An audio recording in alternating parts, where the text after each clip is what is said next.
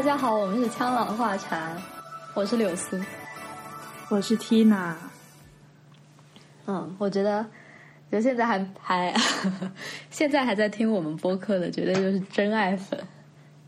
毕竟我已经感觉我已经水了好几期节目了。是的。对上一期全部都是我们的杂谈，然后上上一期你分享的你的手语，我也没怎么说话。嗯。但是这次我论文写完了，学期结束了，元气又回来了。好好做播客，希望新年新气象，播客越办越好。对呀，你结 Sam 了吗？我我结 Sam 了，而且今天老家下了第一场雪。哦，好好啊！我感觉好多地方都下雪，好像南京也下了，长沙也下了。今年算下的比较早的。难道上海也下了？只是我没有看窗外。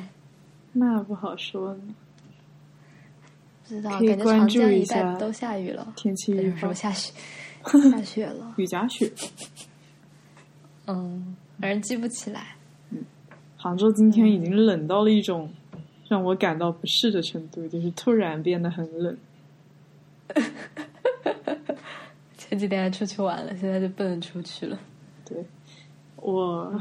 没法再自如的去散步了，我得寻觅新的可以室内散步的地方。室内散步，我这几天隔离在酒店里面，没办法运动，然后就来回走来走去。手机上的步数就是维持在三十以下吧。哦哦，那你知道吗？我去年就是今年年初，大家都因为疫情困在家里的那段时间。我在家里面绕着我们一个长方形的餐桌，在那边一边绕着那个餐桌，一边给朋友打电话。有一天，我居然就这样子走了几千步。我不知道这应该说明我是一个很喜欢散步的人，还是应该说明我是一个话很多的人。超长电话粥，对的。我们的本期节目是多人娱乐活动。这个听上去很奇怪。真的吗？多人娱乐活动，不是那个多人运动，是多人可以参加的娱乐活动。然后为什么会想到这个主题呢？是因为呃，觉得长大了之后，嗯，很有必要去参加或者是举办这个样子的活动。但是呃，作为学生的我的时候，呃，我觉得我不知道该出去跟同学们玩些什么，像好几大。同学出去必备的就是 KTV 啊、看电影啊、桌游社啊、密室网吧。然后我觉得好像这就是跟同学出去玩会去做的事情。网吧好像有点古早呢。是，网吧好像更古早一点。然后我们我们这一代更像是电影院和 KTV，嗯，加密室，嗯，顶多大家再吃个饭聊聊天。你可以介绍一些大学生常见的破冰游戏。我前段时间才看到一篇文章，说破冰游戏他们觉得很尴尬。还好诶，我自己个人的体验是，因为我大学开始没多久，就因为香港社运的缘故，所以回来了嘛。就是学校也不能去，所以回来了以后，我就没有什么可以在大学里面社交的机会。对于一个新生来讲，这个是一个很为难的事情。然后我当时。不是因为机缘巧合，所以参加了我们学校户外社去尼泊尔的那个活动嘛。然后大概就是十来个人小队去尼泊尔，都是没见过的新朋友，但也都是校友。然后，呃，当时就玩了一些像叫什么 psychologist，然后也是第一次，呃，第一次体验了 round status 的那种派对。叫什么派对传统？像我以前是不知道要这样的。然后我这里先解释一下，round status 就是类似大家围着一桌吃饭的时候，呃，可能一圈也大家要报自己的情感经历，但是是以一种很简然扼要的方式来报。呃，一般是一个字母加一个数字，然后字母呢是 A、O、呃 C 或者 U。然后 A 的话是 available，就是这个人单身的意思。嗯，然后 O 的话是 occupied，就是这个人正处于一段关系当中。U 的话就是 urgent，指这个人目前单身，而且非常想要脱单。然后 C 的话呢，就是指这个人正在暧昧期，指他现在是单身，但正在跟呃正正是一个有目标的状态，就可能并不是 A 的那种状态。然后后面加的数字呢，则是嗯。代表了感情经历的数量吧，就比如说，如果人一个人，呃，我们常见的说牡丹从出生到现在都是单身的人，就叫做 A 零，说明他在就是目前是单身，然后呃，也也就是他的一直以来都是单身，情经历为零，嗯。然后如果他是 A 一的话，是指他曾经。呃，有过 O 的状态，就是曾经有过一段感情经历，但是现在已经结束了，能重新回归单身，他就是 A 一，然后其他的就以此类推啦。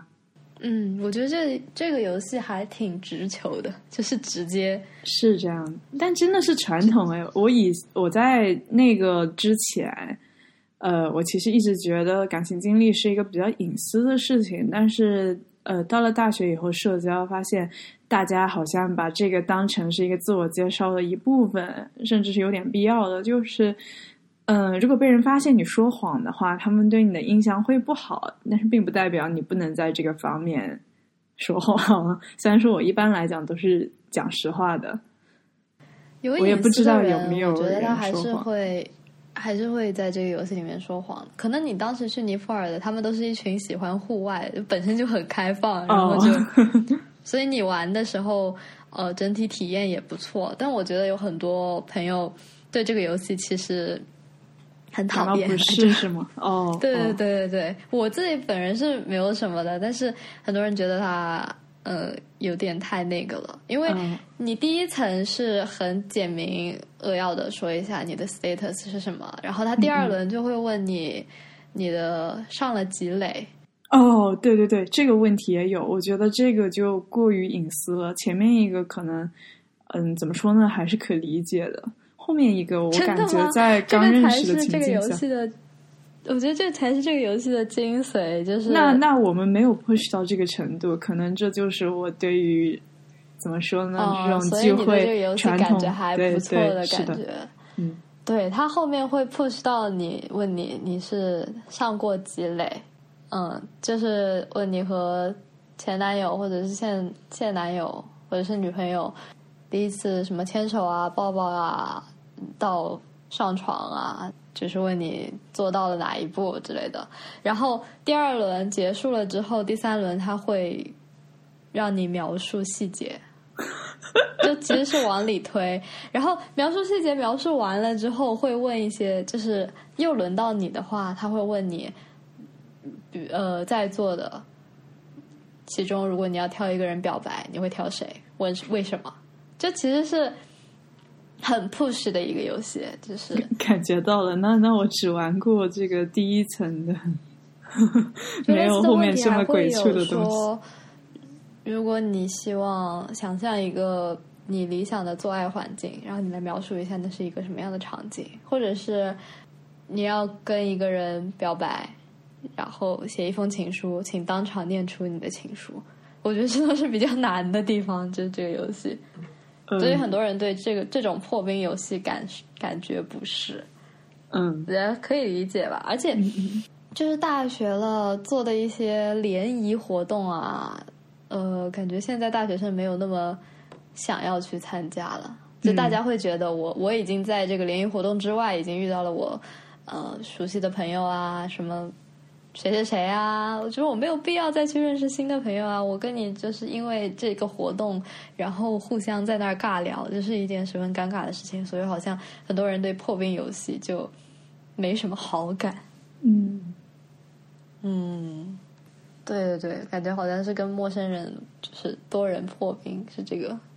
但我觉得很适合破冰游戏的是那个谁是卧底，比方说四个人在玩，然后其中一个人收到的词语。收到的就大家分配词语嘛，其中一个人收到的词语跟另外三个人不一样，然后大家就开始用一句话来描述你这个物品。嗯，就是大家都会以为自己是卧底，然后要隐藏住自己的卧底的身份，然后一圈下来之后，大家就开始投票谁是卧底，然后如果到最后只剩下卧底和一个玩家的话，就判卧底胜利，这个样子。哦，这个有点像简易版的狼人杀。嗯，这就是人少的时候，因为狼人杀，我以前很沉迷狼人杀的时候，我很希望家里人跟我一起玩。啊，我我也是，我也是，凑到九个人，你知道吗？就是而且。狼人杀从规则和人数上来说，它就受到了很大的限制。嗯，就它九个人以上，然后你还跟别人讲规则的时候，我感觉家人们就已经开始涣散啊。对对 对，所以所以我觉得谁是卧底可能是一个更适合人数少一点，然后呃大家一起开心玩的。其实也是一个说谎游戏嘛，但是就很好玩。我觉得，因为上一次我跟一些一群陌生人玩谁是卧底啊，然后互相聊一聊天啊什么的，感觉还不错的。嗯，呃，要脱离学校的话，我就觉得我对多人活动、娱乐活动的印象啊，就是小时候会有家庭旅行。不知道你有没有参加过家庭旅行？不多，我们家里人不太喜欢。哦，因为我小时候的时候，呃。就是我爸妈会带着我跟很多他们的朋友，也跟我差不多的小孩儿，就是 就是有一个和我差不多大的小孩的那种家庭，大家一起去杭州玩。其实玩的内容对小孩子来说并不是很感兴趣，他们也就会去游个船啊，吃个饭啊，然后再打牌啊，聊聊天什么的。对小孩来说，那我就是出去住酒店，我就很开心。嗯，其他。也没有什么，我觉得，呃，朋友能够一起做一个家庭旅行出去，我觉得还挺挺挺不错的，温馨的。嗯，但我好久没有去踏青，没有去公园野餐、放风筝这种烧烤，我觉得还挺适合，嗯，朋友一起出去玩的。主要好有仪式感哦，就是去公园，我要去，不知道你对这个有什么看法呢？就是出去干这些，你可能学生时代觉得很不屑一顾的事情。就我我在初中小学的时候，就会觉得去森林公园的春秋游是特别无聊的。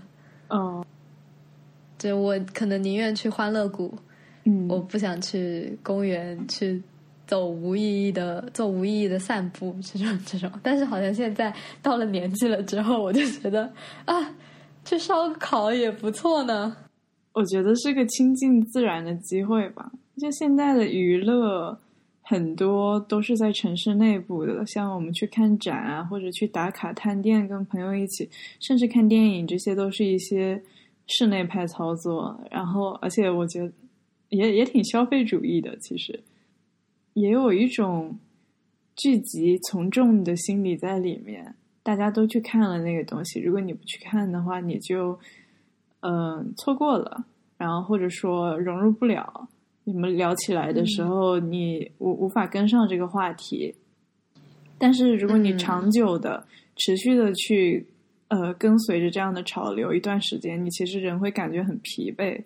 然后我觉得，关于你说小的时候很嫌弃，而现在反而喜欢，嗯，去可能去个公园散步或者烧烤这些亲近大自然吧，算是一些亲近大自然的活动。对你这么说，我确实是感觉这些活动好像比起那些活动，那些就是你要在朋友之间用一套很熟练的关于那个时代潮流的用语啊，或者是追着大家所看的东西啊，你唱的呃 rap 啊，这是一个比较急的节奏吧。然后相对而言，这些活动，这些在公园里面 能够做的活动，或者是打打牌，算是一种慢节奏的娱乐活动了呢。完了，我已经老了，好吧？没有想到我我谈论这一 part 的时候会得出这样的结论。嗯，不管是什么娱乐活动，我觉得要找到那个适合自己的状态。就是很多人参加娱乐活动。呃，会有没有参与感，或者参与了，但是感觉不是自己想要的，就是参与了，但没有感觉到放松。娱乐本质上还是要让你感到愉快才行，是吧？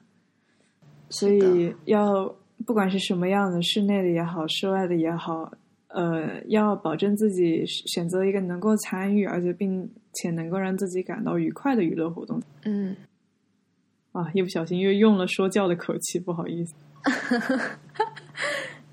我觉得十五到三十岁的话，请朋友到家里来玩是挺好的选择。嗯，我我现在觉得，就比方说大家一起做个饭啊，嗯，一起聊聊天，一起玩玩 Switch 嗯嗯家庭游戏之类的。我觉得 Switch 真的很适合朋友来家里，然后大家对着电视，然后互相乐呵乐呵的。嗯，但是就是呃，可能初入社会，或者是刚刚成为大人，我觉得做一个家庭主人的角色还是蛮紧张的。嗯因为以前这些事情都是你父母就是帮你做好了，你只要在那儿装一个小孩儿，在就是亲朋好友来家里的时候叫叫叔叔阿姨什么的，你的任务就结束了。那你现在可能要充当那个主人的角色，去问要不要喝点什么，准备一些酒水啊、水果啊、零食啊什么的。嗯我觉得还蛮正式的，可能接受接触 就是招待这些，嗯，有可能现在已经变成一年才见两三次的朋友，就还蛮合适的。嗯，但我不希望我的做的这些东西让给人家一种距离感。呃，比较随意的闺蜜到我家里来的话，那我就是进我的房间，然后或者我进她的房间，嗯，就只是单纯的换一个地方躺着，你知道吗？嗯，对，大家开始躺着，恢复你在原本在家里的状态，嗯 就很 casual。嗯，嗯，那状态也不错呢。我感觉我这方面开窍的特别的晚，因为我不是从小学到中学一直都在寄宿学校读书嘛，然后周末回家了以后，我家里人又都是那种室内派阿宅，就是我父母他们都是喜欢宅在家里休息。而不是出去活动的类型所以我从小基本上不是在学校，就是宅在家里。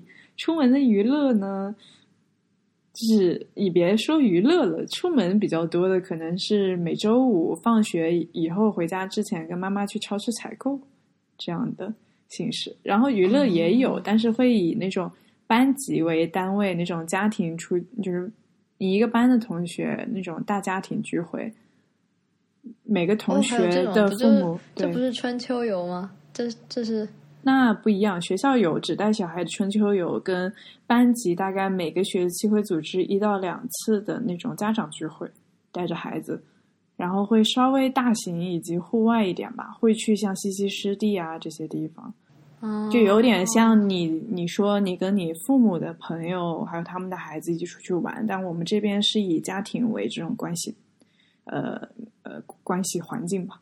对哎，那个关系，那个感觉也不错呢。但是你父母如果是室内派的话，他会不会觉得在那个环境里面有一点点尴尬？他会跟别的父母聊天吗？还好他们两个也能够应对，嗯。哦，然后，所以我嗯正儿八经的自己的社交娱乐，其实是从中学才开始的。就是中学你稍微大一点了，然后还有会有一些自由零花钱的支配。当然，这个每个家里可能情况又不一样。呃，可是我当时呢，大概就是中学周末才开始跟朋友约着去商场逛一逛、玩一玩、吃吃小东小吃吃小吃，就是约饭，还有看电影，做这些事情。然后可能也会去逛逛书店，呃，就很中学生。当然，因为是寄宿学校，所以时间就只有周末比较短的一段时间。本身星期一到星期五就整天见到那些人了，然后所以，嗯、可能还是会感觉对那种周末出来社交娱乐的形式，觉得不是很有必要吧。哦，而且我父母其实小的时候是不让我外宿的，就是不让我住在朋友家里。那么很偶尔我去朋友家，呃，参加他们的生日 party 的时候，其实我也是不能够住在别人家里的，因为都在一个城市嘛。他们就觉得，呃，如果还是可以回家的话，那就回家住吧。首先不给别人添麻烦，哦其次，呃，可能是担心我在外面住不习惯之类的。总之呢，就是这么一个情况，我是这样子成长起来的。不过你确实好像就是比起我来说，接触的这类有点像朋友社交会比较少。嗯，是这样。我我感觉我妈应该比较好客吧，就经常会，而且我家比较大，然后大家都很喜欢跑到我家来。可能我妈是那种组织者，就是你知道，一个圈子里面，她会有一个经常要冒出来有点事儿，然后组织大家一起玩。我觉得大家都是挺想一起出去玩的，就比较缺这么一个组组织者。我的天，我怎么嘴瓢了？然后我我觉得，如果能给大家出一些点子啊，能做一些什么户外娱乐活动，也就是我这一期播客的目的吧。我觉得啊，还是收益很大的。就是我父母他们除了性格室内派，就是跟你妈的性格可能有一些出入以外，他们在如果要招待客人的时候，地点的选择基本上不太会选择家里。就是我们家很少来客人，我们会有客人，但是会是在外面的餐厅或者其他地方来接待，而不是用家这个空间。哦，可能隐私感比较重吧。啊，是这样的。嗯，就相反，你把他邀到家里来的话，就好像会给人家更亲切的感觉，是这样的之类的。嗯，好的。然后我现在要给你介绍一些我前面 前几天在 B 站上看几个 UP 主在家里一起玩的朋友之间玩的游戏。好耶，我觉得很有意思。就是 呃，第一个是一个就是抓人游戏，这只得地方够大吧。嗯，就是客厅就好了，不是那种要在一片空旷草地上的那种抓人游戏，而且它也是一种躲猫猫的变种，只不过限定了区域，就是比方说你家里的客厅。嗯嗯嗯。等一下，我把我的 香港的那种客厅。嗯。好的。香香港的那种客厅，香港的客厅可能不太行。对，因为空间太有限了，就是呃，可能它是限定限定区域和限定时间的，但时间可能十五分钟或者二十分钟吧。呃，就有一个人蒙上眼睛，然后在这个时间之内开始抓人。他抓到一个，就是呃，抓到一个人之后呢，这个游戏还没有结束，他要叫出这个人的名字，然后这个人如果叫对了的话就被淘汰。如果没有被叫对的话，他就会又开始获得重新在客厅里面自由躲藏、奔跑的权利。嗯，然后直到呃抓到所有人，把所有人都淘汰掉了，游戏就结束，或者是时间结束了，游戏就结束。然后大家再轮流当这个被蒙上眼睛的人。嗯，要看别人玩的时候还挺挺挺搞笑的，所以这算是其中一个游戏吧。嗯。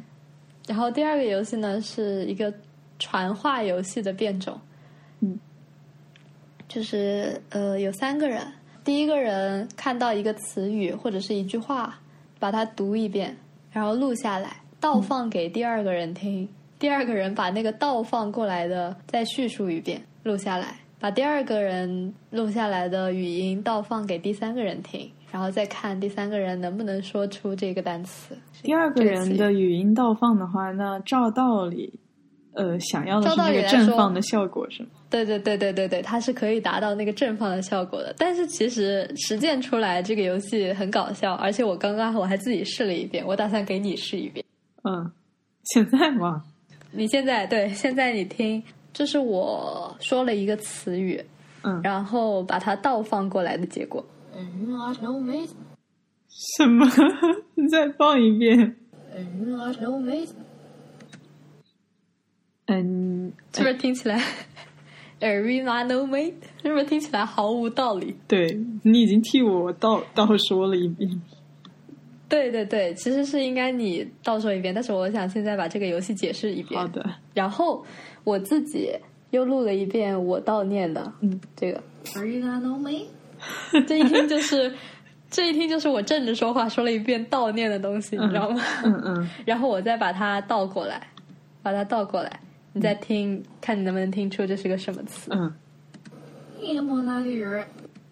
什么？啥？再听一遍。嗯。夜幕那里人？羡慕哪里人？嗯，不对。是四个字的。哦，我觉得已经很像了。啊啊！公布答案，这个是芥末章鱼。芥芥末章鱼，你后面那啊，是不是有点难？很难。可能这个词没有，我觉得这个词可能没有那么熟悉，所以才会。不不不，它只要是中文，我觉得就就中文倒过来，你要知道中文是一个字对应。就是那样子一个发音，所以照道理它还是比较好被辨认的。如果是英文单词，可能还难一些。你这个我一跟我我连那个一个字一个字都没有区分开。英文单词也是可以玩这个游戏的。嗯，我知道。嗯嗯，对对对。然后呃，当时他们那些 UP 主都是用的一些用的一些 B 站的梗来做的这个游戏。嗯嗯，是不是应该圈定一下范围？但圈定范围又太简单了，嗯。但这个词一定是你知道的词。我觉得可以跟成语接龙结合一下。我去尼泊尔的时候，我们已经无聊到一群人开始成语接龙了，就一边徒步一边成语接龙。嗯，那个真的还挺好玩的。好的，你有什么什么什么？还有什么游戏吗？派对游戏吗？我的娱乐方式真的都挺简单的，就是聊天。散步、吃饭，嗯，然后或者待在同一个空间，一起干一样的事情或者不一样的事情，就是反正待在同一个空间，两个人不需要互动，但是呢，知道彼此的存在，以及待在同一个空间自己做自己的事情，那已经是很熟，有点像共共享空气，嗯嗯嗯，共享空气，对我觉得蛮熟的朋友了，你就是知道。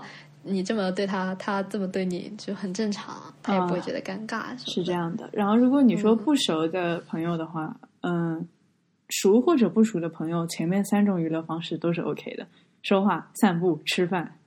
然后，呃，这边他们可以搞一些组合技，比如说说话和散步。你看展的时候，其实就是一个说话和散步结合的过程。然后，对，呃，去逛街，然后吃吃小吃，这种的话就是一个。散步、吃饭的结合啊，可能也掺杂了一些聊天的内容，对吧？就是前面这三个基本元元素的组合。如果很久没有见的朋友的话，可能会一见面大家聊一聊自己的近况啊，然后可能约着去做一件什么事情，然后有一个共同的，就是看到的东西可以讨论的东西，然后大家再发表一下自己的呃见解。其实可能发不发表都。呃，不重要，但是，嗯，这是一种跟朋友在一起的感觉。是的，嗯，像我说的这几个游戏，其实还是应该跟一些比较熟的人一起玩，一起傻逼，你知道吗？就是在一个房间里面，大家呃互相之间知道对方闹腾傻傻的样子。嗯，要挺分享一下私人空间，我觉得啊，其实游戏我还是很想。其实你应该很了解，我会跟特别熟的朋友做的一些傻事，就是我其实肯定不会去玩你刚刚提议的那个游戏的，尝试一下归尝试一下，它不可能成为我的常规节目，我感觉。但是有一件你知道，我一定会找朋友一起去做的事情。我们前几天刚聊到过，捡垃圾吗？不是捡垃圾啊，但是我说这个是其中一件吧，应该说是一些在别人看来的迷惑行为尝试。嗯，对啊，我们不就晚点就要去？现在你不要剧透，不要剧透。哦，OK，OK，好的，这就是我们下一期节目的内容。下一期节目还没这么早吧？我我不是要去云南？没有，下下一期吧，那就对吧？或者下下下一期？天呐，无限延迟。我们已经开始，反正是之后卖到这个地步了。之后有一期节目会揭晓我们在此处不愿意透露的活动是什么。对对对，可以期待一下。我觉得做这种真的挺好玩的，挺有意义的呀。嗯，挑战。你有什么已经跟朋友实践过的迷惑行为吗？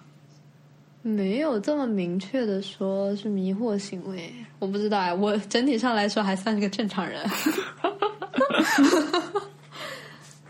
嗯，没有跟朋友一起做过某件事情，但自己做过不少迷惑行为。哦，自娱自乐啊。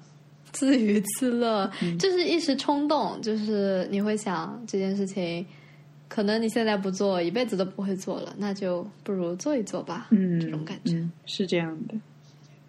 嗯啊，前面不是提到一些可能受消费主义影响，就是从众心理的娱乐，室内派的一些，然后其实室室外的呃家庭性质娱乐那个也挺群众的，但是其实娱乐是一个自己一个人就可以办到的事情，自己一个人去参与并从中感到愉悦、嗯小确幸，有的时候就是自己一个人去。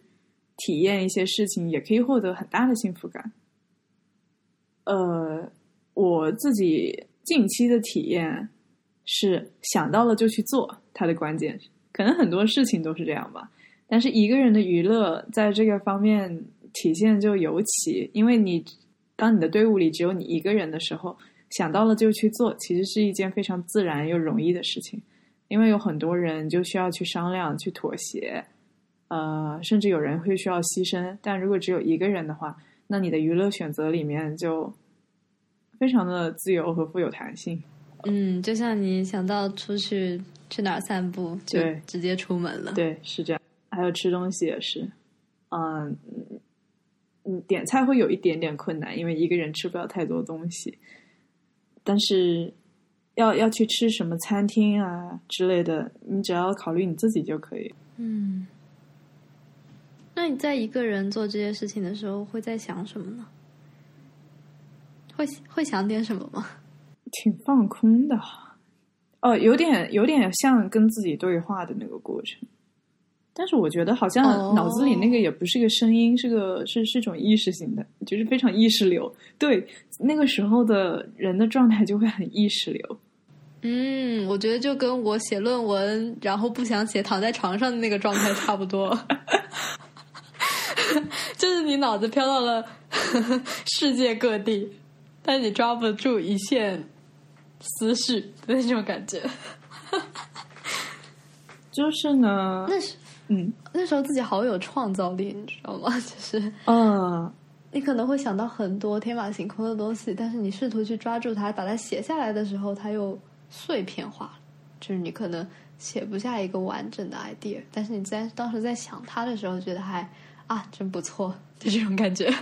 不过，我觉得如果你真的可以进入一个人想到了就去做的那个状态，你多试几次，你就会发现你可以做到的事情会越来越多。就是这个是一个 其实挺有魔力的状态，但是现代人进入这个状态的机会其实没有那么多，我们太容易被干扰了。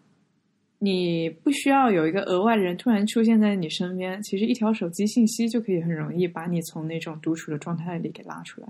我我感觉是或呃拥有获得快乐的自主权呢，因为如果你把获得快乐主要因素呃寄托在别人身上的话，那对你来讲这是一个挺不稳定的状态。对对对，嗯。但快乐对于一个人来讲又是那么的关键。如果你就是如果他人长时间使你失望，这这是有可能发生的呀。如果你你总是期就是对他们有所期望的话，对对对，呃，那其实会很容易使你进就是进入一个很不健康的状态。要将快乐内化，朋友们，好正能量。享受自娱自乐，嗯，好，那我们这期节目就到这里，嗯嗯，OK，拜拜，拜拜。